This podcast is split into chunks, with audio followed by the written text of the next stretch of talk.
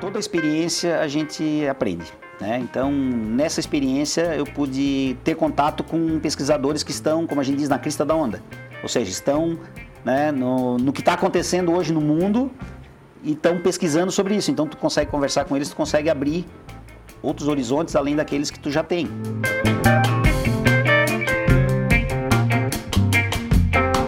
Oferecimento Giasse Construtora. Para você o nosso melhor.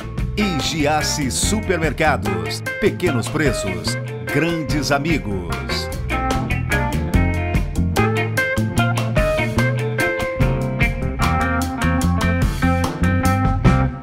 O cara é doutor em engenharia de automação e sistemas pela UFSC, teve uma passagem por Portugal e um currículo que eu não ousarei resumir para vocês. Eu tenho o prazer de receber o Rogério Casagrande. Boa noite, mano. Que prazer, meu bruxo. Tudo bem? Tudo certo. Tá, vem cá. De tudo que você fez do teu currículo, o que mais te orgulha? Normalmente é a última atividade. É né? sempre a última? É sempre a última. É o doutorado? Né? É o doutorado. Terminei o doutorado esse ano na UFSC. Tive uma passagem, como você falou, por Portugal, onde eu fiz um intercâmbio lá na Faculdade de Engenharia do Porto. Quanto tempo você Porto. ficou lá? Fiquei seis meses. Seis meses o que? É uma cadeira do doutorado? Não, é, na verdade são as atividades do doutorado, ao invés de fazer aqui, você faz lá com supervisão dos professores de lá. Então eu tinha um professor da engenharia lá, que era meu supervisor, ele me passava as atividades relativas ao, ao tema do doutorado, e a gente desenvolvia lá nos laboratórios e junto com os outros pesquisadores que, que lá estavam, tanto portugueses como de outras nacionalidades também, fazendo seus, suas, suas formações lá. Num grande resumo, é, automação e sistemas é tecnologia.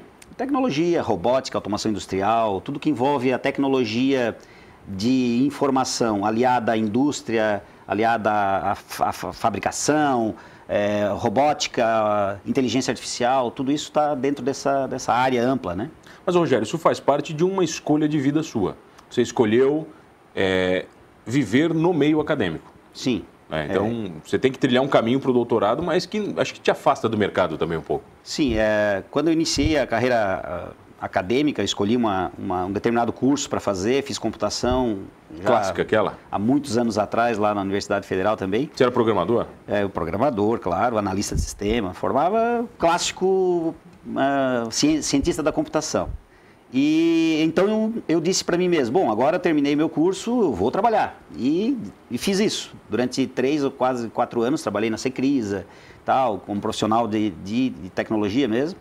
Aí eu tinha dito para mim mesmo, chega de estudar, né? Vamos trabalhar, vamos, vamos ganhar dinheiro, vamos, enfim, aplicar, aplicar toda, todo aquilo que eu aprendi, né? E aí lá em dois, três, quatro, cinco anos depois, cinco anos depois eu fiz uma especialização. Ah, vou fazer uma especialização. Isso em 97. Aí fiz uma especialização tal. Em tecnologia como, também? Em tecnologia. Daí assim, não, como quem não quer nada, vou fazer uma especialização. Uh, porque eu queria me aprimorar, não tinha nada em vista tal, continuava trabalhando tal. Mas já era professor já não? Tinha, não, eu tinha migrado já para para a universidade, só que na área de tecnologia, não como docente, como funcionário da tecnologia. Fui lá para implantar a rede, a internet, que não tinha ainda e tal, isso em 95. Eu me lembro uma vez que eu fiz uma rede coaxial, cara. Então, era o que tinha lá. Era Sim, coaxial, era, aquela, era? Era o início, clássico. E aí, como não, mas eu, eu, fiz, eu, fiz, em três computadores, você deve ter feito uns é, 300, né? Alguns, né? É, um pouquinho alguns, mais, vai. Alguns, é. Aí o que acontece? Eu, dentro da, da, universidade, trabalhando na tecnologia, claro, apareceu, apareceram oportunidades de, de docência. Eu disse, bom, agora pelo menos eu já tenho uma especialização, então já, já é um caminho. Comecei a dar aula. E disse para mim, quando terminei a especialização, agora chega de estudar. Não quero mais estudar. Não quero mais estudar, chega, vou dar aula, vou trabalhar, eu montei uma empresa e fui fazer. Empresa de tecnologia também? Empresa de tecnologia, de segurança da informação, né? Até fiz um programa um tempo atrás aí, com vários, uns dois, três anos, no, no, junto ao programa do Adelor, eu fazia umas dicas de, de segurança justamente porque eu tinha essa empresa também de consultoria e segurança. Mas o que? Dica básica? Como é que é? Dicas básicas de, de, de, crimes virtuais, ataques, defesa, proteção, os riscos uh, eminentes, crianças na internet, enfim, falei de tudo quanto é assunto relacionado à segurança. Muito bem, aí comecei a dar aula, aí o reitor na, na época, o professor saudoso Milioli, Antônio Milioli, ele é, na verdade, ele é vice-reitor e o Edson Rodrigues era o reitor. Aí me chamaram um dia, não, você quer implantar um curso de computação aqui na Unesc? Vamos lá, vamos pegar esse desafio e tal. Eu recém tinha começado na docência. Assim, não dizer nunca não, né? É, não posso dizer não, né? O Toninho é. com aquela, né, bonachão, gente boa de montão, saudoso. E disse, não, você vai pegar isso aí, vai, vamos lá, Casa Grande, tu vai tocar esse curso aí. Aí tá, comecei a, a, a, implantar o curso de computação e nesse, nesse ínterim já veio a necessidade, não, preciso me especializar mais ainda. Mais um pouquinho, vamos mais um pouquinho, um pouquinho. Mais um pouquinho. Aí fui lá, trouxe um, um, pelo curso de computação, eu trouxe um curso de mestrado em computação da URGS, a Federal do Rio Grande do Sul, para fazer em convênio com a Unesc. Na verdade, sem interesse nenhum seu. Sem interesse nenhum, não, claro. Você não queria nem Todos interesse os professores ah, da tá. computação poderiam aí né, facilitar o acesso. Não que você queria fazer aquele curso. Não que eu queria, já estava meio que chega, né? aí fiz o mestrado, terminei em 2003 aí. Terminei o mestrado, aí chutei o balde e disse, não, agora chega, não vou mais fazer é, curso, chega, já estou ficando, né? Já calejado de tanto estudar, vamos, vamos produzir mais. Beleza. Passaram-se aí mais uns 10 anos, eis que me encontro lá na UFSC conversando com os professores e tal, e surge uma, uma oportunidade, um desafio. Você não quer fazer um doutorado aqui? Eu disse, ah, vou fazer um doutorado na computação. Aí na computação estava fora do prazo, eu teria que esperar uns seis meses. Eu digo, mano, se eu for esperar seis meses eu não entro mais, né? Porque é uma decisão de vida, né? São mais quatro anos que tu que tu dedica da, da, da tua vida. Não, são quatro anos de muito estudo, né? De muito não estudo, não. De não, muito não é uma estudo. graduação, não, né? Não Mas é lá graduação. Doutorado tem que ser inédito. Então você não tem, não tem como você fazer alguma coisa que não seja original. Tá, você tem que fazer uma coisa só sua. Só minha, original. Você tem que provar a originalidade para poder defender a tese. Por isso que chama tese de doutorado. Então você tem que provar que é Mas original. qual é a diferença do, do mestrado e do doutorado? Assim, ó, numa especialização tu faz uma monografia e entrega um ah, com um orientador e ele te avalia, te dá um- uma nota, ok. No mestrado já é uma dissertação de mestrado. Aí você tem que dissertar sobre algum tema, aprofundar o conhecimento em cima daquele tema para especializar em cima daquele conhecimento. E isso são mais dois anos. E o doutorado, além de ser quatro anos, ele ainda te exige o critério da originalidade. Assim, não pode existir uma pesquisa tal qual a sua. Né? Tem, que, tem que provar que ela é diferente de qualquer coisa que já existe. Não necessariamente aplicada. Você Pode pode, ser- criar alguma coisa Pode ser aplicada, pode ser teórica, pode ser uma hipótese que tu comprove que também não é possível. Se você comprovar que não, isso não é possível. Tá, mas você pode, você pode levantar uma com- tese e Isso. prova que você não está certo? Não, eu provo que a tese que eu levantei não é possível nem que alguém queira fazer. Eu posso negar a tese, fazer uma antítese, né? Eu nego aquilo que eu estou propondo. Eu digo assim, ó, é impossível fazer isso aqui, mas eu tenho que provar também. Então é, Com- é Com muito essa profundo. tua fala, metade das pessoas que estavam pensando em continuar estudando não querem mais. Não, acho que o doutorado para quem para quem está na carreira acadêmica, eu acho que é essencial porque o que a gente experimenta ali não tem não tem em outro lugar. Assim. Experiência tanto nas instituições que a gente eh, está cursando, disciplinas, novos professores, colegas, pesquisadores de ponta, quanto na possibilidade de intercâmbio, né? é, muita, é muita pressão, Rogério? Ou não? Ou é, ou é, é mais o medo da sigla assim, ó, doutor do que a pressão? Não, é, eu acho que é um estigma esse negócio da, da, da- da sigla. Eu não me importo muito, não. Eu acho que, é, na verdade, é, é uma dedicação que tu precisa colocar na tua cabeça que, assim, se eu não me dedicar, não sai. É preciso uma dedicação. Precisa uma dedicação forte. Muito mais do que os outros cursos que eu citei. Devido a esse critério de originalidade. Você tem que descobrir algo que ninguém ainda abordou. E no mundo, né? Hoje com a internet, com três, quatro cliques, tu já sabe se alguém já falou sobre isso, e o que falou, e como falou. E você falou sobre o quê? Eu falei sobre o monitoramento das pessoas através de sensores, onde ele possa se movimentar, e esses sensores estão no corpo dele, possa se movimentar em áreas abertas.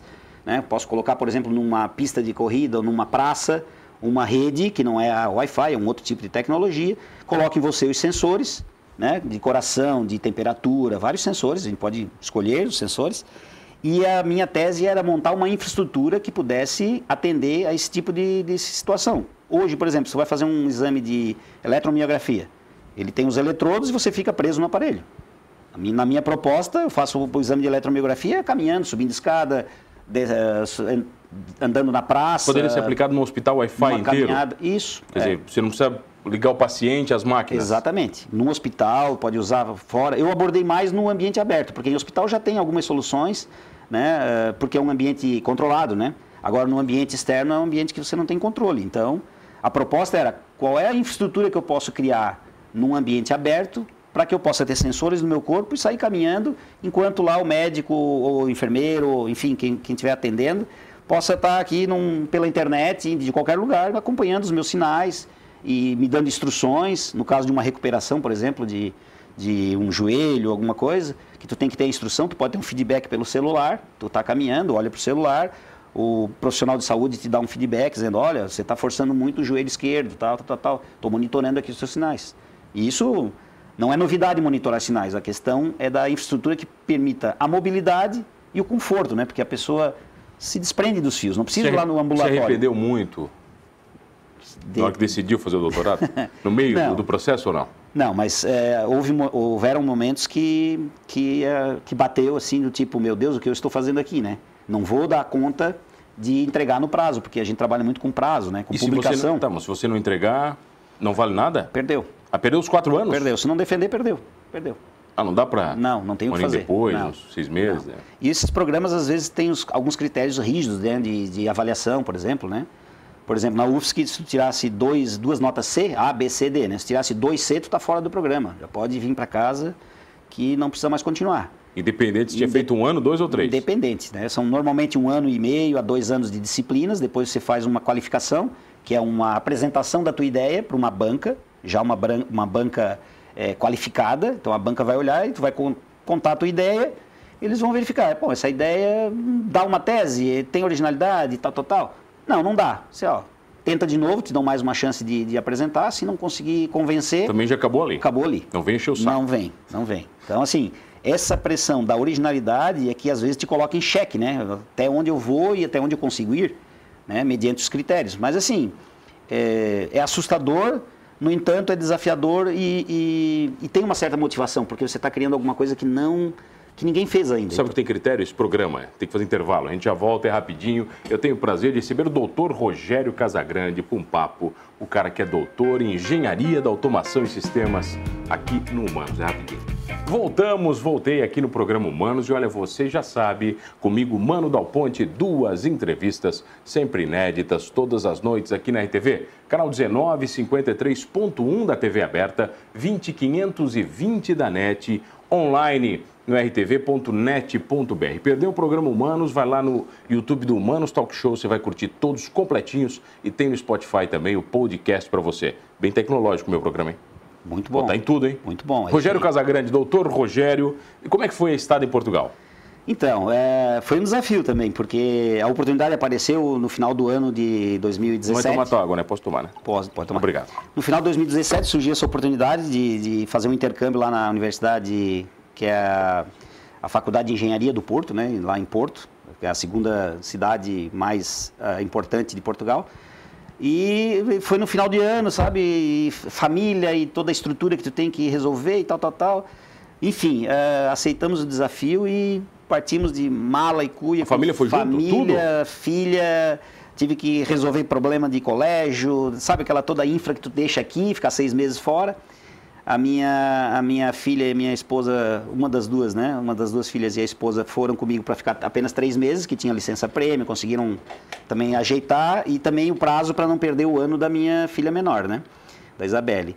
Então, é, dando, conseguindo resolver toda essa engenharia do, né, da estrutura da família, a gente foi e, e foi para o Porto. Chegamos lá, passamos a virada do ano é, no Porto, foi uma coisa muito bacana. Alugaram casa lá? Aí alugamos, né, inicialmente pela Airbnb, ó, tecnologia, né, sem conhecer a cidade, apenas pela internet. A Airbnb, escolhi lá por uma semana para me ambientar e, menos... e, começar a procurar né, uma moradia, né, que não é nada, nada muito, muito fácil e é um dos maiores custos que tem lá é, é, é moradia. É, em Portugal, a alimentação, tudo legal, a gente se acostuma fácil, é, a língua nem se fala, né, tranquilo.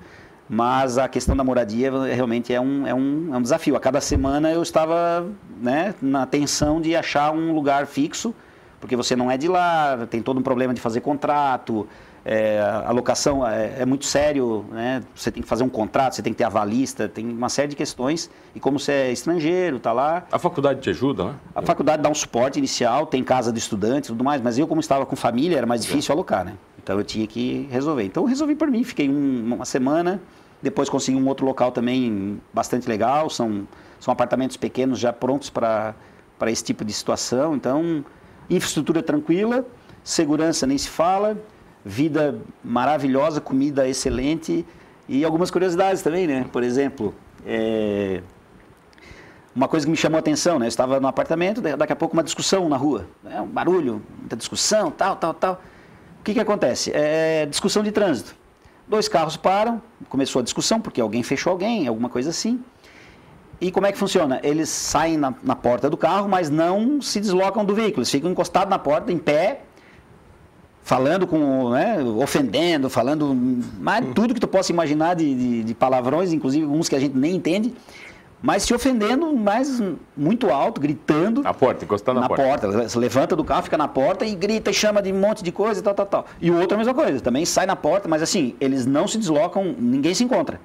Eles ficam cada um do, na sua porta do carro, falando horrores, mas baixo calão mesmo, que tu possa imaginar, para todo o trânsito, vizinhança, vem todo mundo olhar. Baixaria, baixaria? Baixaria, baixaria. De repente, para, cada um entra no seu carro, fecha a porta e sai na, como se nada tivesse acontecido. Então, então assim, foi uma, uma situação curiosa, que a gente, todo mundo na janela, eu fui lá ver o que que era. Eu disse, ah, vão se pegar, né? Se é aqui, dá tapa, vão se abraçar, sei lá. Ia dar polícia. Ia dar polícia. Lá não. não o diabo. De, esgotou os argumentos de cada um, Cada um entrou no seu carro como se nada tivesse acontecido, saiu um na frente, o outro atrás, e tudo volta ao normal. Então, uma, foi uma das coisas que assim me chamou a atenção, né? Você me falou que em Portugal não tem narrador de futebol, é isso?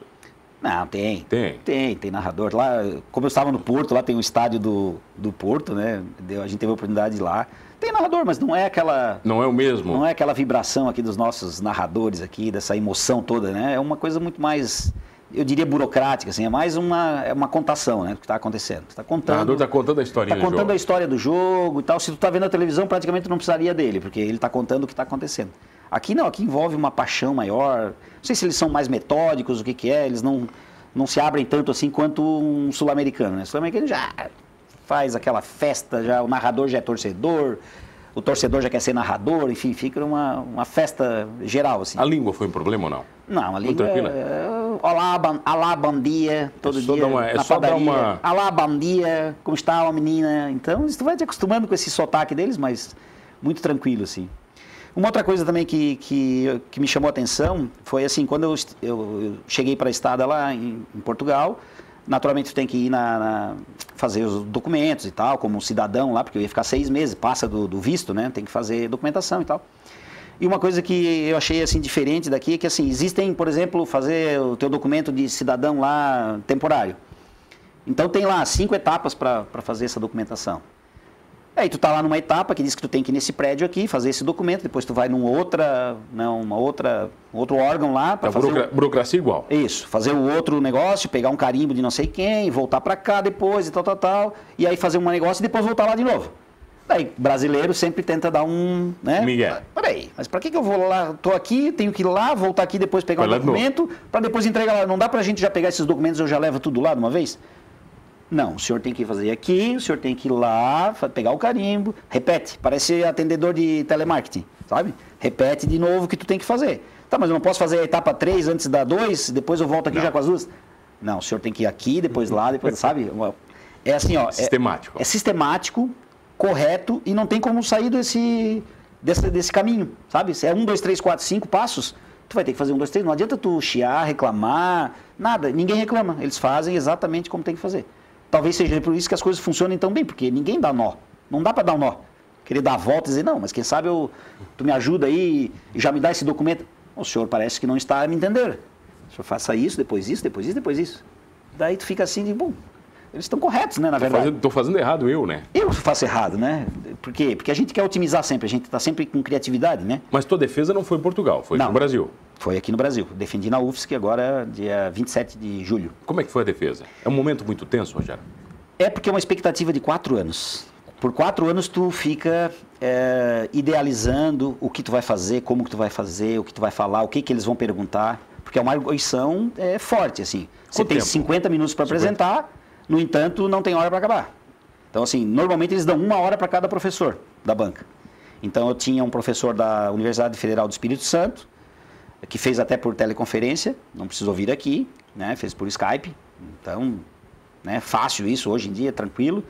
E teve mais dois professores da, da UFSC, né? um na área de computação, um na área de engenharia elétrica e um na área de telecomunicações e mais o meu orientador e o co-orientador. Então, eram, né, são várias pessoas ali. e cada uma tem, né, por determinação do programa, por uma hora para fazer a arguição. E então mas esses eles, professores usam uma hora para Mas eles tentam te, te questionar ao máximo para te não ser aprovado ou não? Não, não é isso? Não, não. Eles querem entender e querem uh, que tu explique uh, exatamente o que tu fez e onde que está o, o pulo do gato. Por que, que você acha que o seu trabalho é original? Por que, que isso aí vai ajudar a sociedade de alguma forma, sabe? Começa a te para ver se tu está firme naquilo que tu está propondo, né? E para ver também se aquilo que tu escreveu tu tem né, conhecimento profundo daquilo, porque afinal você levou quatro anos para construir isso. Então precisa ter é, domínio daquilo que tu estás propondo, né? E esses critérios que eu falei, de originalidade, né, um trabalho adequado, bem aprofundado, com uma fundamentação teórica importante, né, e que é, possa ser publicado. Então, aí que vem o outro, outro ponto do negócio. Publicação internacional. Você precisa ter publicação em revista de alta qualidade.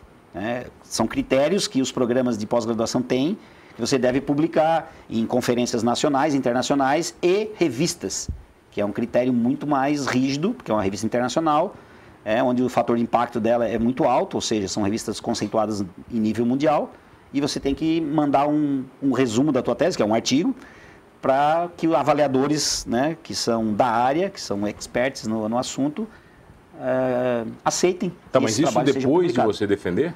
Não, Ou isso não? até antes. Antes. Como critério. Que, ele já tem que aprovar, olha. Como, como critério. A revista tem... aceitou o meu isso, trabalho. Exatamente. É um critério para você é. defender com a banca. Você tem conferências nacionais, que é mais tranquilo, a gente consegue, não é porque não tem a rigidez, mas é mais tranquilo de aprovar, porque a exigência é um pouco menor. Você sabe que são alunos que ainda estão cursando, então não tem aquela exigência toda. Agora, você, quando você manda já para encerrar com a tua tese mesmo, você manda para revistas internacionais, o critério é de exigência é, é muito. É e o que muda na sua forte. vida de docente com o doutorado? Eu acho assim, ó, é, toda experiência a gente aprende. Né? Então, nessa experiência, eu pude ter contato com pesquisadores que estão, como a gente diz, na crista da onda. Ou seja, estão né, no, no que está acontecendo hoje no mundo e estão pesquisando sobre isso. Então, tu consegue conversar com eles, tu consegue abrir outros horizontes além daqueles que tu já tem. Então, eu acho que nesse ponto é a contribuição que eu posso trazer para a minha universidade, para os alunos, é, é, por consequência, é, do ponto de vista que a gente tem com outros pesquisadores, com pesquisadores internacionais, né? E por também submeter esses trabalhos a, a, a esse tipo de, de, de, avaliação externa, você também é, tem um feedback daquilo que você está fazendo e, e, consegue enxergar é, como que está hoje a tecnologia aplicada, por exemplo, nessa minha área, como que está hoje no mundo. Então, tu tem que ficar, como a gente diz, na crista da onda, ou seja, Tu está na ponta do que está se pesquisando hoje sobre o assunto. Você virou um professor mais rígido depois do doutorado? Não, sou a mesma pessoa, acho é, que desde a, desde a graduação. Não, Você é um professor gente boa? É, não sou, esse negócio de titulação não me comove, não. não para mim, eu continuo sendo o professor Rogério e, e tudo certo. Então, professor que... Rogério, tudo é. certo, obrigado pela entrevista. Imagina, que prazer lhe receber. O pessoal te encontra na Unesc me encontra na Unesc. Além de ser professor, hoje eu sou gerente de tecnologia da informação também da Unesc. Então, fico atuando nos dois mundos, acadêmico e o, e o profissional aplicando na, na própria TI da Unesc. Professor, obrigado pela presença. Olha, obrigado a você que está comigo todas as noites aqui no programa Humanos. Olha, não esqueça de uma coisa: doutor ou não, somos todos humanos.